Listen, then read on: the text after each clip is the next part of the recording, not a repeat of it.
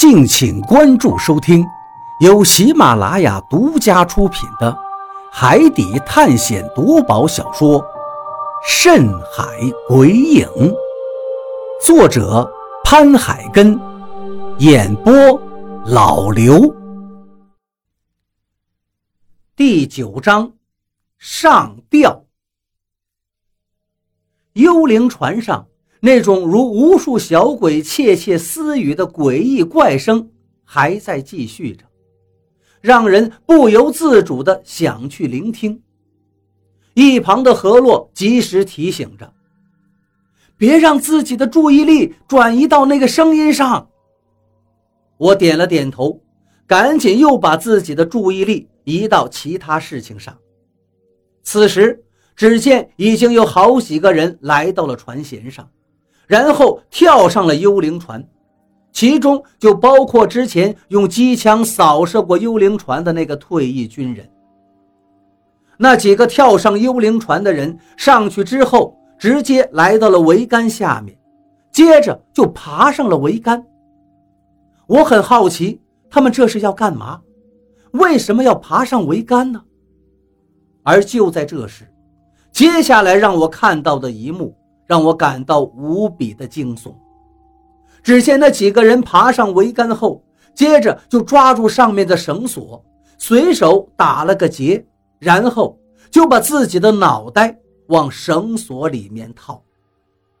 我真的是看傻眼了，顿时着急地对那几个人喊叫道：“不要，不要那样！”可是那几个人丝毫没有反应。就好像根本没有听见我的喊叫一样，他们依旧木讷的像个提线木偶，继续做着手头上的事儿，把脑袋往绳索上一套，然后身体就从桅杆上离开，接着整个人便掉在了半空中。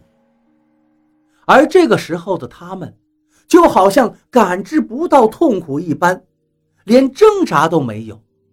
我能明显的看到他们嘴角上扬，还露出了一抹诡异的笑容。这种表情，我这一辈子都不会忘记。那是一种让人看一眼就头皮发麻、脊背发寒的感觉。一个人上吊了，怎么可能还会嘴角上咧，露出诡异的笑容呢？我真的被这一幕给吓到了，吓得我连连后退，就差一个趔趄跌坐到地上了。而与此同时，更多的人正朝着那艘幽灵船上跳去。看到这里，我更着急了，赶紧回头看向何洛，怎么办？何洛。此时的何洛也是满脸的惊慌。他们都被那怪声迷住魂了，得把他们叫醒才行啊！那怎么叫醒他们呢？我看了他们一眼，接着心里涌起了一阵无力感。这么多人，我们怎么叫醒他们呢？不过这种时候已来不及去多想了，我已经直接冲了上去，跑到比利的身边，一把拽住了他。比利，醒醒！比利！可是我连叫了两三遍，他都毫无反应，依旧继续朝前走，那真是拉都拉不住，犟得跟头牛似的。看喊不醒他，我干脆一个大耳贴子抽了上去，啪！一声脆响，这个耳光抽的是有点重，直接把比利抽的整个人原地转了一圈然后一个踉跄，栽倒在地上。不过好在随着这一声脆响，比利也一个机灵清醒过来。只见他一脸发懵的样子，摸着火辣辣的脸庞，一脸无辜地问我：“你打我干什么？你被那个怪声迷了魂了。”我赶紧解释：“迷魂。”比利一愣，显然还没明白是怎么回事此刻我也来不及多解释了，指着幽灵船上桅杆上吊着的死人对他说道：“你看看那边就明白了。说完，我不再理他，接着追上了李博士，也是一个大耳刮子抽了过去。而这个时候，身后则响起了比利的惊叫声，带着浓重的恐慌。不要啊！我回头看了他一眼，他正一脸惊恐地指着那些正在幽灵船上寻死上吊的人。边先生，这到底发生了什么事？我的天哪！我说了，他们被迷魂了。我回应了一声，接着又想去救其他人，可是真的发现自己现在有心无力，根本就救不过来。好多人已经登上了幽灵船，而这时何洛也是一脸的无奈，站在了左侧船舷边上。回头看了我一眼，苦笑了一下。怎么办？我想了想，突然一个主意浮上心头，于是我快速跑到控制室，一掌拍在了汽笛上。呜！寂静的海面上响起了一声长长的汽笛鸣声。游轮的汽笛声是很大的。能响彻数海里之外。瞬间，耳中只有汽笛声，再也听不见幽灵船上之前那种小鬼窃窃私语般的怪声了，就好像那怪声被汽笛声击了个粉碎一样。便鱼，谁谁刚才打我了？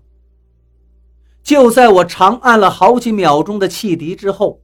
晕倒在地上的张广川也被汽笛声惊醒过来，捂着后脑勺，一脸迷茫地问我：“见他也醒了，我也不再继续按汽笛了，走过去把他拽了起来，同时告诉他：‘你被迷魂了，是何洛把你敲晕了，要不然这会儿你估计就没命了。’啊，我被迷魂了！”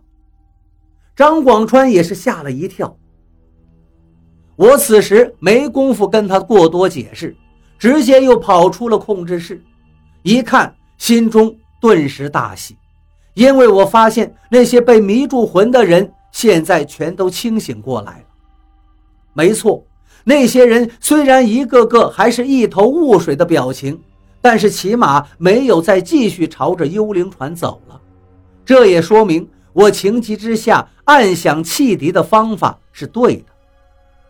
这时，我看到何洛也是一脸的惊喜，朝我竖了个大指，然后松了一口气。这一次，虽然我及时按响汽笛救了大家一命，但却也有一部分人没有能及时的救回来。那条幽灵船的桅杆上，如今已吊着七八具尸体了。海风吹过，七八具尸体在半空中晃荡着。